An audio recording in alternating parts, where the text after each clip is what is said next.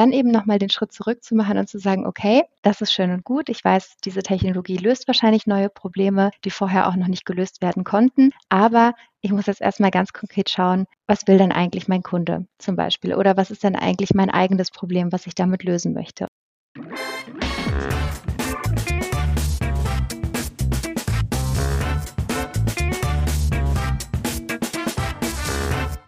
Herzlich willkommen zum Data Culture Podcast. Ich bin Carsten Bange und heute zu Gast ist Kim Kordel, die in langen Jahren bei Bosch und jetzt bei der Schweizerischen Post mithilft, erfolgreiche datengetriebene Geschäftsmodelle und auch Datenprodukte zu entwickeln. Sie bringt uns näher, wie auch etwas methodisches Wissen zum Thema Geschäftsmodellentwicklung helfen kann. Die Brücke zwischen Business oder fachlichen Anforderungen und Ideen und den technischen Möglichkeiten zu bauen und zu überbrücken.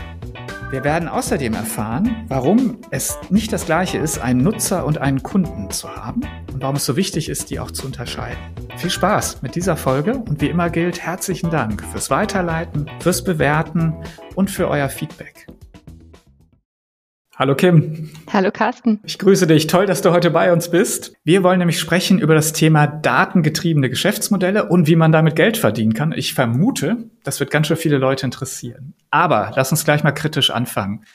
Das ganze Thema datengetriebene Geschäftsmodelle überhaupt scheint gerade so Data und AI nicht mehr ganz so in Vogue zu sein bei allen Unternehmen. Ich habe so den Eindruck, jetzt wo die Zeiten etwas härter werden, wird auch da geguckt. Und man fängt doch an, genauer hinzuschauen. Und vielleicht, wenn man so an einen Hype-Cycle denkt, ist man teilweise jetzt, glaube ich, schon so ein bisschen in dem Tal, ne? in diesem Tal, wo man die übertriebenen Erwartungen eigentlich hatte und dann kommt der Katzenjammer und dann muss man sich langsam wieder hocharbeiten Richtung, naja, produktiven Anwendungen, sage ich mal. Wie ist dein Blick? Siehst du das auch so, wenn wir jetzt über datengetriebene Geschäftsmodelle reden? Wo glaubst du, sind wir da gerade? Ja, absolut. Also ich glaube, es kommt auch immer noch ein bisschen auf die Technologie ganz konkret an. Bei meinem ja, Herzensthema IoT sind wir halt wirklich gerade richtig hart durch diesen Hype-Cycle durch. Tatsächlich voll durch das Tal der Tränen, also wirklich mit immensen Erwartungen. Von wegen, ah, in 2020 werden es 50 Billionen Devices sein, die mit dem Internet verbunden sind. Ich glaube, faktisch stehen wir irgendwie gerade bei bei elf oder so, also wirklich ein harter Unterschied zwischen Erwartung und Realität. Mhm. Und man sieht es auch bei anderen Technologien auf jeden Fall, dass man wirklich sagt, gut, dass diese Technologie jetzt alle unsere Probleme löst, stellt sich nicht so ein. Es ist vielleicht doch ein bisschen schwieriger als gedacht. Das sehe ich absolut so. Also merkt man jetzt bei der Post, merkt man aber auch bei anderen Unternehmen total. Ja, okay, absolut. Und wie man das vielleicht aber ein bisschen bekämpfen kann, glaube ich, sollte heute unser Thema sein. Wie man vielleicht dann doch damit Geld verdienen kann oder es monetarisieren kann. Vielleicht legen wir erstmal los mit ja, ein gewisser, wir umreißen vielleicht das Thema erstmal. Was sind denn überhaupt datengetriebene Geschäftsmodelle? Oder vielleicht kannst du das an ein paar Beispielen erstmal klar machen, worum es da jetzt letztendlich wirklich geht. Mhm, gerne. Ja, bei datengetriebenen Geschäftsmodellen, darunter kann man eigentlich ziemlich, ziemlich viel verstehen. Also von der, ich sage jetzt mal, Anreicherung eines Geschäftsmodells, wenn man wirklich sagt, okay, man hat ein Produkt oder eine Dienstleistung und man unterstützt das Werteversprechen noch durch ein paar Daten, indem man halt nochmal Sachen effizienter macht. Beispielsweise, ja, bei der Post kann man jetzt auch zum Beispiel sagen, dass an sich Pakete und Briefe ja das eigentliche Produkt sind, aber durch die ganzen Technologien im Hintergrund wie Zustellzeiten und so weiter, das eben auch datenbasiert unterstützt wird. Das ist aber nicht so der Inbegriff der datenbasierten Geschäftsmodelle, sondern es geht eigentlich darum, wie kann man wirklich komplett neues Geschäft, digitales Geschäft ermöglichen durch Daten, wie man zum Beispiel auch sieht bei dem Thema Carsharing zum Beispiel. Ne? Also auch komplett neues Geschäftsmodell geht halt dadurch, dass man gewisse Möglichkeiten durch Daten hat, wenn man weiß, wo die Autos stehen, wenn man das Auto öffnen kann mit dem Handy. Also viel, viel datenbasiert, was eben dann dazu führt, dass man dort auch ein neues Geschäft ermöglichen kann und die dritte Variante wäre wirklich, dass man sagt, okay, wir verkaufen einfach diese Daten, weil irgendjemand Interesse daran hat, diese zu beziehen, vielleicht für eigene Effizienzcases oder für andere Geschäftsmodelle zu verwenden. Das ist so die, die Range irgendwie. Also es gibt relativ unterschiedliche Interpretationen, aber ich glaube, man kann alles unter datenbasiertes Geschäft verbuchen. Absolut. Okay, aber das war schon mal, glaube ich, sehr hilfreich, dass man diese drei Bereiche trennt. Stimmt die Wahrnehmung, dass, sagen wir zumindest etwas größere Unternehmen letztendlich eigentlich alle drei gleichzeitig verfolgen oder gibt es da bestimmte Schwerpunkte? Was siehst du da? Mhm, absolut. Also Man sollte auch eigentlich immer alle drei gleichzeitig verfolgen, obwohl das dritte, also wirklich die direkte Datenmonetarisierung, ja wahrscheinlich so ein bisschen das komplexeste oder das am schwierigsten zu realisierendste ist, weil man dafür wirklich ja relativ wenige Optionen hat. Entweder jemand interessiert diesen Datensatz oder nicht, wohingegen man bei den anderen beiden noch Möglichkeiten hat, eben das Geschäftsmodell zu modellieren, so wie man es, worum es ja auch heute gehen soll, wirklich zu schauen, was ist das Werteversprechen, wie kann man damit ein Problem lösen. Das hat man eben bei der dritten Variante nicht. Aber genau diese drei Optionen, obwohl die erste meistens den Unternehmen recht leicht fällt und dann wird es ein bisschen schwieriger. Ja, absolut. Ich meine, klar, wenn ich schon was habe und dann mir zu überlegen, wie kann ich das verbessern, ist ja häufig ein guter Startpunkt statt jetzt die sozusagen Revolution zu suchen und dann irgendwie ein ganz neues Geschäftsmodell. Gibt es Voraussetzungen, wann du siehst, dass auch dieser zweite Weg, also neue, wirklich neue Geschäftsmodelle zu verfolgen, dass das wirklich erstmal gemacht wird und dann auch Erfolg hat? Also sind das Branchen, die unter extremem Druck stehen oder sind das besondere Visionäre an der Spitze dieser Unternehmen? Also wann wird das wirklich gemacht? Weil es ist ja glaube ich, nicht so häufig. Und zum anderen auch sicherlich der eben nicht so ganz so leichte Weg. Mhm, ja, total. Ich glaube, in der Vergangenheit wurde das öfter versucht, genau wie du sagst, als man noch in dieser Hype-Phase war, wo es mhm. vielleicht noch ein bisschen mehr Geld gab, wo man einfach ein bisschen versucht hat, Innovation zu machen und neue Sachen zu evaluieren, wohingegen da jetzt auch gerade wieder so ein bisschen gegengesteuert wird. Also wenn man das nicht muss, dann, wenn das alte Geschäftsmodell funktioniert, so warum sollte man dann das nochmal hinterfragen? Andererseits wissen die Unternehmen aber eigentlich auch, dass sie das machen müssen. Vor allem, wie du angedeutet hast, bei Branchen im Wandel tatsächlich. Also wenn man merkt, oh, es mhm. kommen große kompetitive Unternehmen aus anderen Märkten, aus anderen Ländern, dann fangen Unternehmen schon mal an, langsam drüber nachzudenken, wie sie dann sich selber disruptieren könnten oder wirklich einfach nochmal vielleicht sogar eine, eine neue Einnahmequelle neben ihrer alten positionieren könnten. Also eigentlich meistens dann, wenn das alte Kerngeschäft so ein bisschen droht wegzubrechen, wo man merkt, okay, jetzt, jetzt ist eigentlich fünf vor zwölf. Mhm, okay, klar. Damit ähm, ja, hoffentlich ist noch nicht zu spät dann, aber gut. Absolut.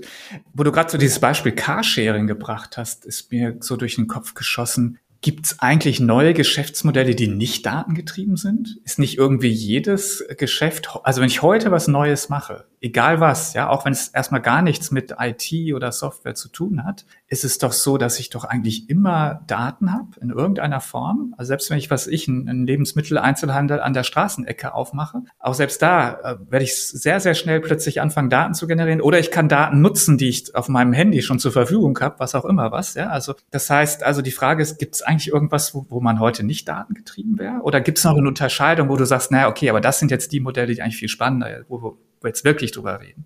Ja, das eine ist, glaube ich, so wirklich das Geschäftsmodell datenbasiert zu machen und das andere ist so ein bisschen seine Erfolgsmessung datenbasiert zu machen. Ne? Also ich glaube, das sind nochmal zwei wesentliche Unterschiede, weil auf der einen Seite kann ich schon sagen, hey, meine neue Eisdiele hat jetzt irgendwie andere Sorten und so. Also bei Geschäftsmodellinnovation sagt man ja immer, es müssen sich so ein paar Aspekte des Geschäftsmodells ändern, also entweder die Zielgruppe oder das Offering oder der Kanal oder oder oder. Und da gibt es schon neue Geschäftsmodelle, die wie unverpackt Läden zum Beispiel oder das neue Digital ist ja auch so ein bisschen nachhaltig. Ne? Also wir machen die Sachen jetzt nicht mehr digital, sondern nachhaltig. Und da gibt es schon Dinge die jetzt nicht komplett datenbasiert sind. Aber ich glaube wirklich, dass die Unternehmen heute verstanden haben, dass vor allem auch dieses Thema KPI-Messung, Zielerreichungswerte, Empfehlungsraten und so weiter, was ja auch Daten sind, eben auch, ja, man muss sich halt messen und dafür sind Daten halt perfekt. Okay, super. Ja, lass uns mal ein bisschen konkreter werden. Wie modelliere ich denn jetzt eigentlich mein Geschäft? Also es ist ja ein, offensichtlich passiert es nicht einfach so, es ist ja ein aktives Handeln. Wie mache ich das? Wie packe ich das an? Genau. Ja, das ist tatsächlich ich sage es mal auf der einen Seite vielleicht einfacher als gedacht, weil es eben konkrete Strukturen gibt und Prozesse, denen man folgen kann. Auf der anderen Seite wahrscheinlich eben genau diese Arbeit, die vielleicht manchmal nicht ganz so viel Spaß macht, weil sie ein bisschen anstrengend ist, weil sie ein bisschen Mühe kostet, weil sie ein bisschen ja, einfach nicht einfach nur, ich nehme eine Technologie oder ich nehme Daten und daraus mache ich jetzt was Tolles ist, sondern wirklich ein paar Überlegungen mehr fordert. Und das Wichtigste ist tatsächlich, dass man mit einem konkreten Problem startet. Also es gibt ja diese zwei Richtungen, sagt man ja, das eine ist der Technology Push, ja, wo es irgendwie darum geht, okay, jetzt kommt eine neue, tolle Technologie auf den Markt, oh, Metaverse, oh, IoT, oh, irgendwie AI und so weiter, hatten wir alles schon benannt. Und jetzt lassen sich damit eigentlich ja ganz viele Probleme lösen. Aber dann geht es meistens erstmal in den Punkt so, oh, Problem sucht, äh, Technologie sucht Problem, oh, was mache ich jetzt eigentlich damit? Also äh, finden wir ganz, ganz oft in, in fast jedem Unternehmen. Und dann eben nochmal den Schritt zurück zu machen und zu sagen, okay, das ist schön und gut. Ich weiß, diese Technologie löst wahrscheinlich neue Probleme, die vorher auch noch nicht gelöst werden konnten. Aber ich muss jetzt erstmal ganz konkret schauen, was will denn eigentlich mein Kunde zum Beispiel? Oder was ist denn eigentlich mein eigenes Problem, was ich damit lösen möchte? Und wenn wir jetzt bei so externen Geschäftsmodellen bleiben, geht es vor allem darum zu schauen, gibt es ein Bedürfnis oder ein Problem, was mit dieser Technologie gelöst werden kann. Und das ist auch das allererste, mit dem man startet. Man validiert den sogenannten Problem Solution Fit. Ja, also wirklich zu schauen, ist das eine valide Lösung für das angenommene Problem, was ein, ein Kunde denn da hat. Und das kann eben auch ein Kunde sein von irgendeinem, ich sage jetzt mal BI-Dashboard, der darauf schaut und dann zum Beispiel den Nutzen daran hat, diese Daten in dieser aufgearbeiteten Form zum Beispiel zu sehen. Und daran scheitert es halt meistens in der Realität tatsächlich wirklich schon, weil viele Sachen gebaut werden, einfach nur aus Selbstzweck, einfach nur weil es möglich ist. Und das ist tatsächlich das, das Allergrößte, äh, was ich jetzt auch hier äh, allen Hörerinnen und Hörern mitgeben würde. Validiert eure Probleme, bevor ihr Lösungen dafür baut. Und auf der anderen Seite geht es eben darum, wirklich dann systematisch zu schauen, wie kann ich vielleicht eine kleine Lösung zuerst machen oder ein kleines Geschäftsmodell, also ein sogenanntes MVP, dann wirklich nur ein Problem konkret zu lösen und dann aber gleichzeitig über Monetarisierung, also Wertschöpfung und Werteeinbehaltung, Value Capturing nennt sich das ja so schön, beides gleichzeitig mitzudenken, da ein funktionierendes Konstrukt draus zu bauen und dann zu erweitern. Also auch da nicht die eierlegende Wollmilchsau anzufangen und zu überlegen, was kann, was soll das alles können, die Plattform, die zehn Zielgruppen am besten bedient und das Dashboard, was irgendwie für fünf Nutzergruppen gleichzeitig da den Mehrwert bringt das tatsächlich auch nicht machen. Also wirklich immer diese Mischung zu machen zwischen modellieren, validieren. Also wirklich bauen, testen und dann eben iterieren und zu sagen, okay, das hat jetzt nicht funktioniert. Und deswegen ist es auch wieder ein datenbasiertes Vorgehen, was man in Geschäftsmodellierungen macht. Okay, dein Dashboard-Beispiel gerade suggerierte, dass es hier aber auch sozusagen um interne Kunden geht. Also ist das so oder geht es vor allem um externe? Absolut, es geht um beide Arten von Kunden beziehungsweise um Nutzer auch ganz konkret, mhm. weil wenn man damit das konkrete Problem nicht löst für eine Person und die keinen Nutzen davon hat, auf dieses Dashboard zu schauen, dann hat man auch jede Menge Geld in den Sand gesetzt und bringt halt auch nichts und zieht halt wieder auch das Thema Daten, wenn wir wieder zu dem Hype-Cycle kommen, wieder ein Stückchen weiter runter, weil ach, diese Daten bringen ja irgendwie gar nichts, ne? Irgendwie nur wieder ein weiteres Dashboard, wo keiner raufschaut, so in die Richtung. Mhm, absolut, okay, verstanden das, wie du es gerade so beschrieben hast, was ich eigentlich tun müsste, wie ich da rangehen kann, das klang doch sehr nach unternehmerischem Handeln irgendwo. Ne? Und da stelle ich mir manchmal die Frage, wer in einem Unternehmen denkt eigentlich so oder hat überhaupt den Freiraum und vielleicht sogar die Aufgabe, so zu denken, weil ich treffe auch viele, die irgendwie ein klares Ziel haben. Ja? Die müssen halt eine bestimmte Aufgabe erfüllen und sind jetzt quasi gar nicht so frei, tatsächlich über Geschäftsmodelle, in, auch so wie es gerade von dir beschrieben wurde, tatsächlich groß nachzudenken. Total. Und das ist auch eines der größten Themen, die wir jetzt zum Beispiel auch bei der Post mit unserem Datenbereich auch angehen wollen. Also unternehmerisches Handeln, unternehmerisches Denken wirklich in den einzelnen Köpfen zu verankern, weil eigentlich sollte das nicht nur den Innovationsbereichen vorbehalten sein, die dann die Freiheit haben, darüber nachzudenken, sondern das ist eigentlich meiner Meinung nach wirklich so ein Grundhandwerk. Und wenn es einfach nur darum geht, im Projekt zu fragen, wer ist denn der Nutzer? Oder ne, welche Entscheidung wird denn auf dem und dem Datensatz dann, dann getroffen werden zum Beispiel? Oder ne, wo habt ihr denn eure größten Kostenfaktoren? Solche Fragen einfach zu stellen. Wir nennen es bei uns so ein bisschen Consulting 101. Also es hat eben unternehmerisch, aber auch so ein bisschen beratende Tätigkeiten, dass man selber vielleicht nicht dafür verantwortlich ist, das jetzt komplett aufzubauen, weil man vielleicht in einer Umsetzungseinheit ist, weil man vielleicht einen gewissen Prozentsatz hat, die man irgendwie fakturieren muss und so weiter. Aber trotzdem kann man genau diese Denke, genau diese Herangehensweise auch eigentlich in jedes Projekt mitnehmen. Und das ist aktuell noch nicht so. Es ist oft getrennt betrachtet. Aber ich hoffe, dass es jetzt Stück für Stück auch so wird. Und das haben wir uns auch so ein bisschen zur Mission gemacht bei uns. Okay, jetzt vielleicht nochmal konkreter. Du warst ja lange bei Bosch, jetzt bei der Schweizerischen Post. Was, was hat denn da vielleicht konkret auch funktioniert? Also ich habe verstanden, man muss das irgendwie verankern. Klang nach, du hast von Grundhandwerk gesprochen, das ist ein spannender Begriff. Das ist, klingt natürlich dann sofort nach sozusagen Ausbildung, Weiterbildung. Also wie schaffe ich das? Und das ist natürlich letztendlich auch irgendwo eine Kulturfrage ne? im Unternehmen. Das sind wir ja genau bei dem Podcast hier. Also was kannst du vielleicht für Tipps auch mitgeben? Was hat funktioniert? Wie habt ihr das gemacht? Absolut. Was total gut funktioniert hat, sind zum Beispiel wirklich interdisziplinäre Teams, wo man einfach beides drin hat. Also auf der einen Seite Leute, die sich mit der Technologie auskennen und Leute, die sich mit dem Markt auskennen. Also bei Bosch beispielsweise habe ich auch in den letzten Jahren eigentlich nur in solchen Teams erarbeitet, äh, gearbeitet, die genauso aufgestellt waren. Also Beispiel ganz konkret, der hat dann einem Geschäftsmodell gearbeitet für die Wohnungswirtschaft im Energiebereich. Und dann gab es einfach Leute, die sich mit der Hardware, mit dem Energiemarkt, mit den ganzen technischen Lösungen super gut auskannten. Dann war ich dabei, die eher aus der Geschäftsmodellperspektive kam. Dann gab es wieder jemanden, der äh, aus dem UX-Bereich kam, also die Brille auch auf hatte. Und dadurch passiert das ganz automatisch in so einem Setup. Wenn man den Luxus nicht hat, diese Art von Teams zu formen, weil man vielleicht nicht den konkreten Auftrag hat, jetzt neues Geschäft zu implementieren oder aufzubauen, dann hilft es auch, ja, wirklich vielleicht so ein bisschen diese Kultur auch vorgelebt zu bekommen. Also ich bin jetzt auch als Betriebswirtschaftlerin in einen äh, sehr technischen Bereich gekommen und versuche das natürlich dort eben durch Vorleben, durch Fragen stellen, durch ja auch kleine Schulungen, Weiterbildungen dort zu verankern. Aber das ist ja sozusagen, wenn man von der Technik kommt und die Marktbrille aufhaben möchte, aber auch der Markt, auch die Bereiche auch bei der Post sind der ich meine, die IT ist, ist riesig, aber trotzdem noch der kleinere Teil der Post. Auch dort zu befähigen und zu sagen, was machen denn diese ganzen Buzzwörter überhaupt? Was ist denn IoT? Was ist denn AI? Und da haben wir jetzt ganz konkret zum Beispiel auch ein Befähigungsprogramm aufgebaut, wo wir uns als Experten dann hinstellen und eine Stunde auch über das Thema sprechen. Die Leute können Fragen stellen, die Leute können so ein bisschen dieses, ja, dieses Technologie, was kann diese Technologie eigentlich auch bekommen. Also beide Seiten. Auf der einen Seite die technischen Leute, die eben dieses Business Development äh, Handwerk brauchen, auf der anderen Seite aber eben auch die Business Leute, die wissen müssen, was geht überhaupt und was ist alles überhaupt. Mm, okay, aber das war ja bestimmt noch nicht alles, oder? Sorry, dass ich nachfrage, aber jetzt mal so eine Stunde nein, sich dahinzustellen, ja. klar, das ist, kann, ja, kann ja eigentlich nur der erste Schritt sein. Oder? Ach so, nein, nein, nein.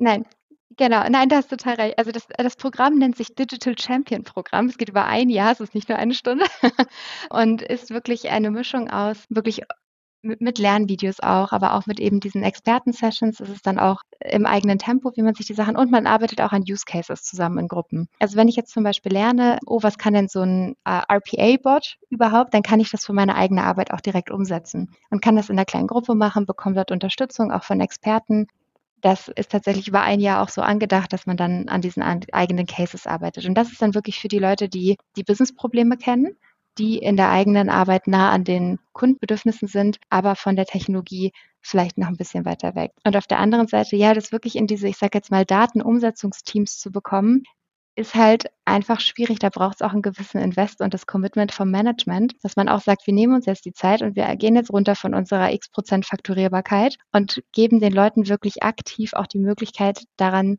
zu arbeiten. Also was wir zum Beispiel überlegt hatten, das haben wir jetzt noch nicht implementiert, aber wirklich einen, einen, Topf zu machen, wo die Leute drauf buchen können. Ja, das ist ja meistens auch ein Thema in den Bereichen, wo sie drauf buchen können. Und das nennt sich dann irgendwie Partner Engagement oder so, wo man dann halt auch nochmal Zeit hat, ein, zwei Stunden mehr mit dem Bereich zu sprechen, die Fragen zu stellen, die unternehmerischen Fragen auch überhaupt auf den Tisch zu bringen und so. Aber da wirklich damit zu arbeiten, dieses Mindset jetzt nicht komplett umschwenken zu lassen, von wegen, ah, jeder würde jetzt in seiner Arbeit ganz frei nochmal nach Kundenproblemen und irgendwie Geschäftspotenzialen fragen, sondern das ist unser Zeichen, wir investieren darin, das ist gewollt, ihr könnt das machen und es macht nichts an eurer Leistung oder an eurer Zahl, die ihr am Ende des Monats daraus bekommt.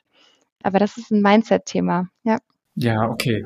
Mindset, ganz mhm. genau. Und damit sind wir eigentlich jetzt auch schon bei den Kunden sozusagen, also nicht den Endkunden der, der neuen Geschäftsmodelle, sondern eigentlich dieser Kunden dieses Programms. Ich überlege gerade, wie kommen die eigentlich dahin? Also am Anfang wirst du ja wahrscheinlich erstmal die ganzen Motivierten haben, die das eh alles total spannend finden und dann auch es schaffen, dafür Zeit zu bekommen, wie auch immer. Aber das ist ja wahrscheinlich schätz mal, wie viel Prozent im Unternehmen? Ich sag mal, das sind ja maximal fünf oder so, würde ich mal behaupten, oder vielleicht zehn Prozent oder so. Was ist mit den anderen? Wie kommen wir an die ran? Mal angenommen, dass wir das müssten. Mhm. Ja, unsere Annahme ist tatsächlich, dass es über diesen Schritt-für-Schritt-Effekt ganz gut funktionieren könnte. Also sagen wir mal, wir brauchen eine Person aus einer Abteilung. Die ist ein bisschen mutiger vielleicht als die anderen, die meldet sich da jetzt an und macht damit dann gute Erfahrungen. Die anderen merken, ah, die Person kann irgendwie vielleicht ihr neues Wissen auch in, die, in den Alltagsjob mit einbringen.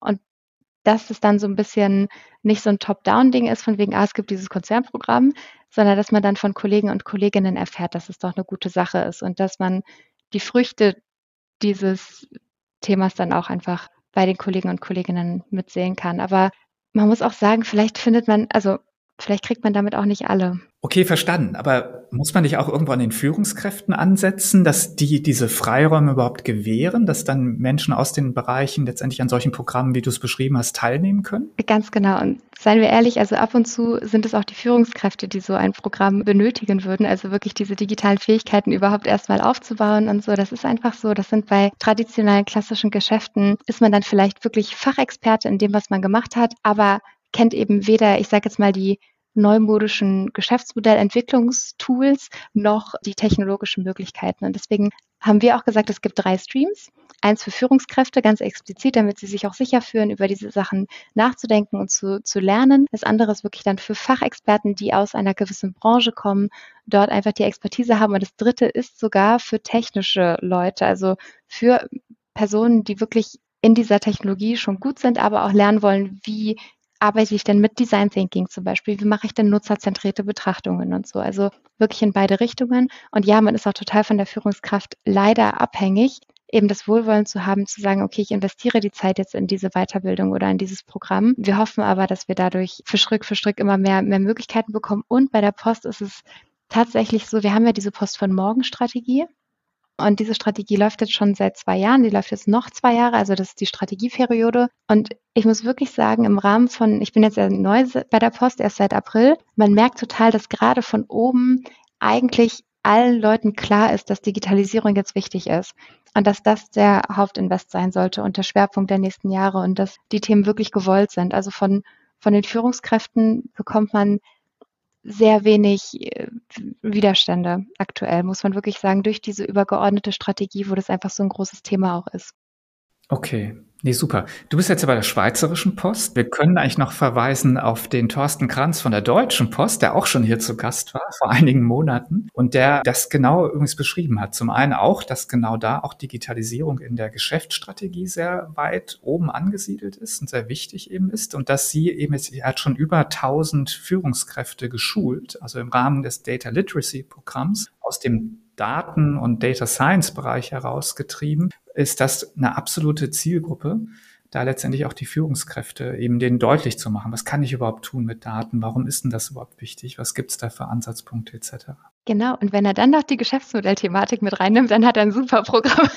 ja, und das ist jetzt spannend. Also das ist ja eigentlich so ein bisschen dein Input jetzt hier zu sagen. Also du brauchst die Technologie-Seite, du brauchst die fachliche Seite, aber die dritte Komponente, die du letztendlich mit reinbringst, konkret, ist eigentlich die Geschäftsmodellseite. Genau, das braucht man irgendwie schon. Das ist wie der Kleber dazwischen irgendwie. Das ist einfach ein Prozess, dem, dem man wirklich folgen kann, wo man sich jede Menge Kosten und Risiken am Ende erspart, wenn man iterativ, annahmenbasiert äh, vorangeht, sich gewisser Tools bedienen. Da bin ich wirklich eine große Verfechterin von weil es eben dann nicht heißt, ah, wir gucken neue Geschäftsmodelle an oder wir versuchen Effizienzen, datenbasierte Themen anzugucken, und das ist jetzt irgendwie in, im Rahmen der Ambidextrie, ist das jetzt diese wilde, innovative Seite, ne, wo irgendwie man 50 äh, Versuche startet und einer wird davon vielleicht was, sondern nein, man kann es systematisch machen und man kann es lernen und das ist nämlich auch das Schöne daran, man kann es lernen. Es ist wie ein Handwerk und ich glaube, dass das viele Unternehmen voranbringen würde und vor allem eben auch diesen Hype-Cycle nicht ganz so dramatisch äh, aussehen lassen würde am Ende.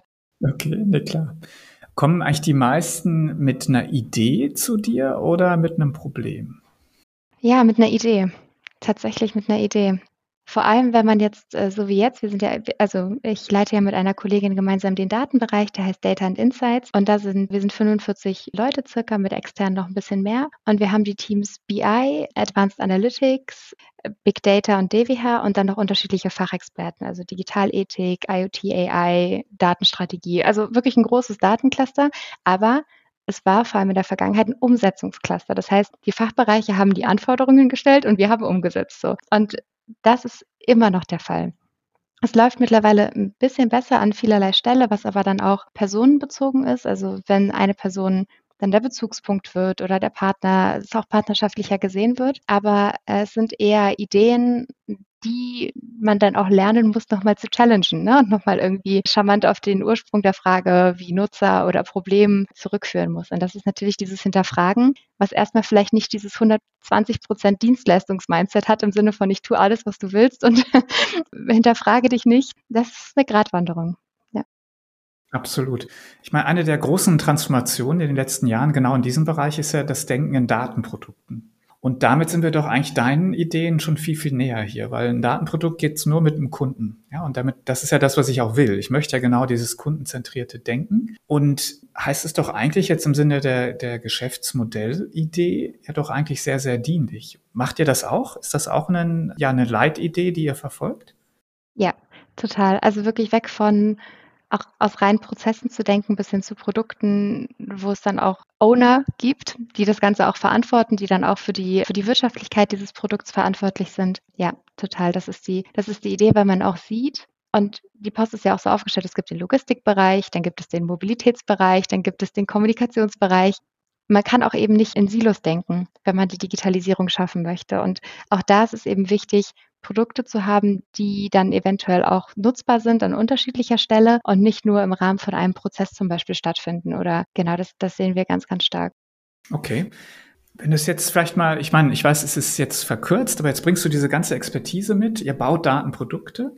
Was sind denn jetzt, wenn ich jetzt ein neues Datenprodukt designe, mir was überlege? Was sind denn jetzt so aus deiner Perspektive der Geschäftsmodellmodellierung was wären da so die wesentlichen Inputte? Oder was, was ist so das, was du reinbringst, wo du sagst, hey, das sind mal die wichtigsten Sachen, an die vielleicht jeder denken sollte, was jetzt auch die Hörer hier mitnehmen können, die jetzt selber vielleicht morgen anfangen, ein neues Datenprodukt zu bauen?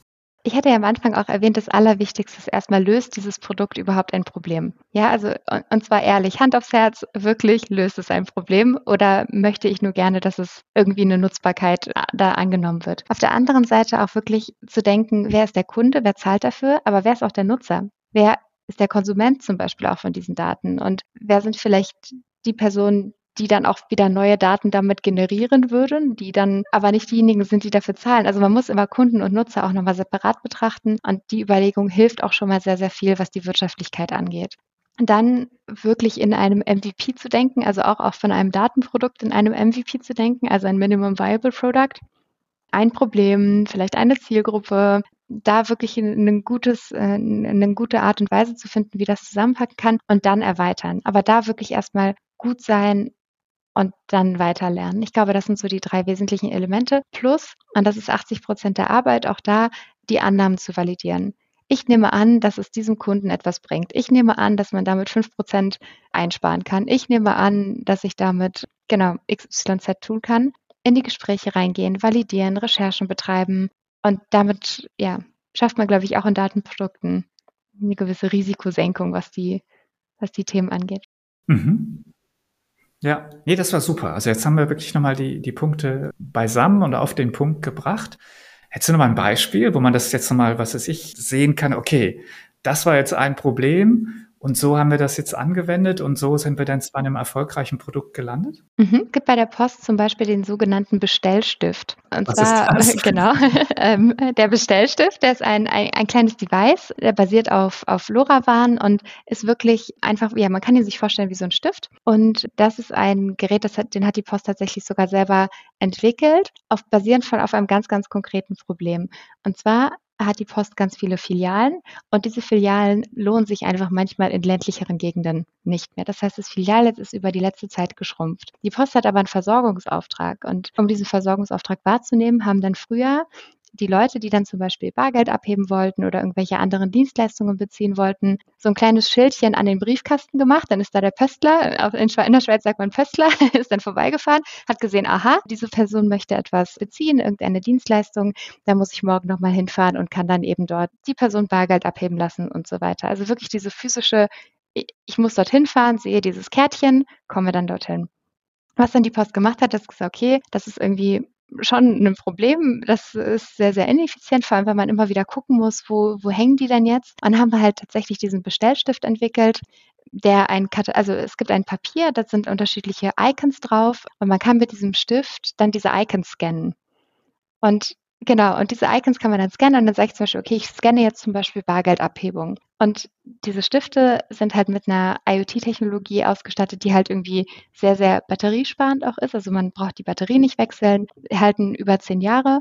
Und ja, dadurch kann man wirklich einfach, es ist sehr, sehr nutzerfreundlich. Es wurde auch eben in diesem iterativen Ansatz entwickelt, gemeinsam mit User Research Experten, gemeinsam mit Produktentwicklungsexperten. Das Geschäftsmodell wurde durchgerechnet. Das ist halt erstmal eine Einsparung, alles, wo nicht lang gefahren werden muss. Ja, und so ist dieses Produkt entstanden, was jetzt ermöglicht, dass eben nicht immer die Pöstler in diesen Gebieten herumfahren müssen und schauen müssen, wo die Karten gesichtet werden, sondern ja, einfach, dass äh, zentral reinkommt, diese Anforderung und die Anfrage und dann kann halt so kosteneffizienter ausgeliefert werden oder eben die Dienstleistungen abgeholt werden. Mhm, cool. Seit wann gibt es das? Wie lange gibt es das schon? Oh, ich glaube so circa fünf Jahre oder vier Jahre. Ich glaube schon ein ganzes Weilchen, ja, ja.